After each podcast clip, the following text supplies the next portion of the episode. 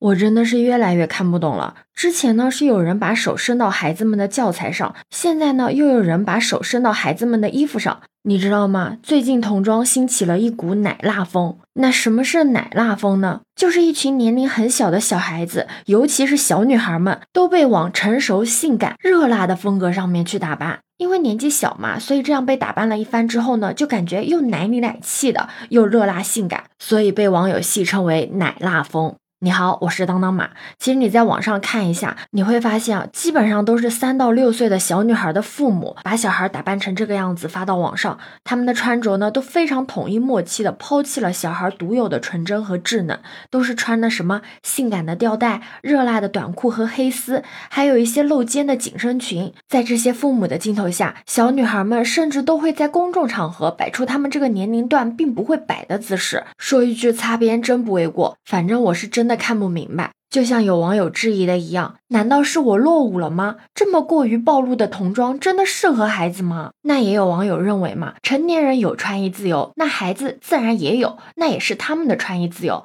但是我真的很想说，所谓的穿衣自由是在鼓励大家，不论高矮肥瘦，不论相貌如何，都不用在乎他人的目光，穿自己喜欢的、想穿的衣服，是为了摆脱社会目光的束缚和规训，追求真正的自由。但是三到六岁的小孩，他们真。真的有自主选择的意识吗？他们的性别意识都才刚刚觉醒吧？就算爱美，也不会懂得什么叫性感，什么叫火辣。恐怕他们穿成这样，并不是因为他们自己真的喜欢，而是为了迎合家长的审美吧？这些家长打着穿衣自由的旗号，让一个个满脸童真的小女孩打扮成不属于他们这个年龄段该有的性感的模样。虽然家长们是高兴了，因为他们的审美得到了满足，但他们不知道的是，这样的行为实际上对孩子是一种性化。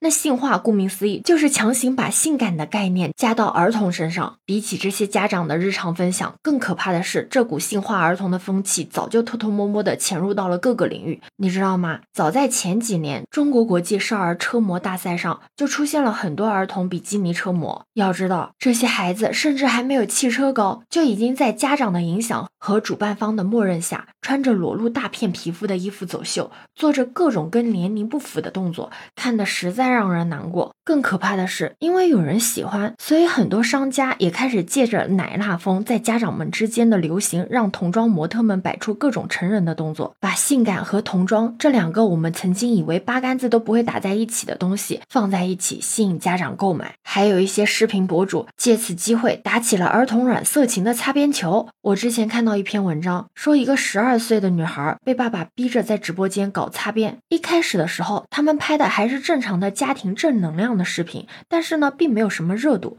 于是呢，那个父亲就开始让自己的女儿穿上纯欲的衣服，在镜头前做出一些舔奶油、吐舌头、撩头发各种暗示意味的动作。拍摄女儿睡觉时的姿势，就感觉一下子找到了流量密码一样，你知道吗？他还会在镜头前直接把自己的女儿抱在身前，强行的分开她的双腿，居然配文是拍这个视频都是火的，为什么我就火不了？而他这样做的原因也很简单，就是为了带货。要不是亲眼看到，真的很难想象一个父亲居然会利用自己的女儿拍摄这样的视频来吸引流量，这分明就是把孩子当成了自己吸引流量的赚钱工具啊！说到底。奶辣风这样畸形审美的症结，基本上都是出现在家长的身上。很多被性化的孩子，并不是自己学会了那些成熟的穿着打扮和神态动作，可是当成年人把自己的审美强行安排在自己的孩子的身上，把他们的身体变成了流量密码和炫耀的展品，这难道不是控制欲和贪婪在作祟吗？我承认，小孩确实也是爱臭美的，但他们的美绝对不会是成人化的性感热辣，你知道吗？如果让自己的小孩过早的接触这些，很有可能就会让自己的孩子遭到变态恋童癖的骚扰。在二零二一年，公益组织女童保护发布了一组数据，数据总结到，过去一年平均每天有一点五个孩子被性侵，而最小的受害者年龄只有两岁。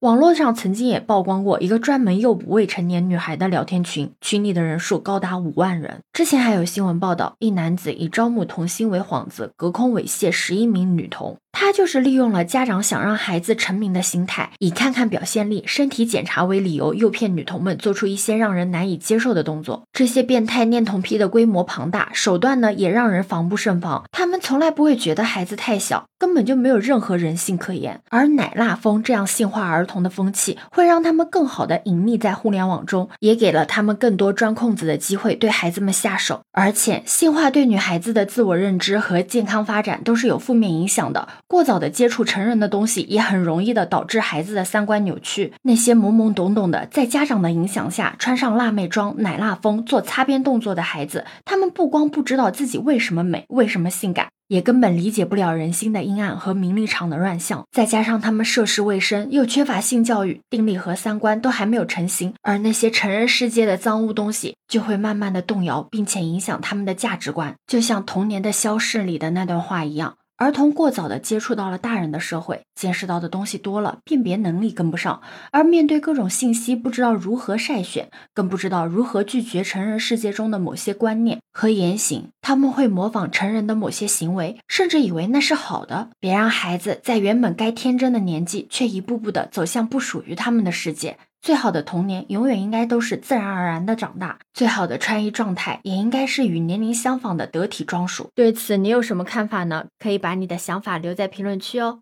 如果你喜欢我的话，也可以在我们常用的绿色软件搜索“当当马六幺六”就可以找到我哦。欢迎你的订阅、点赞、收藏、关注。这里是走马，我是当当马，拜拜。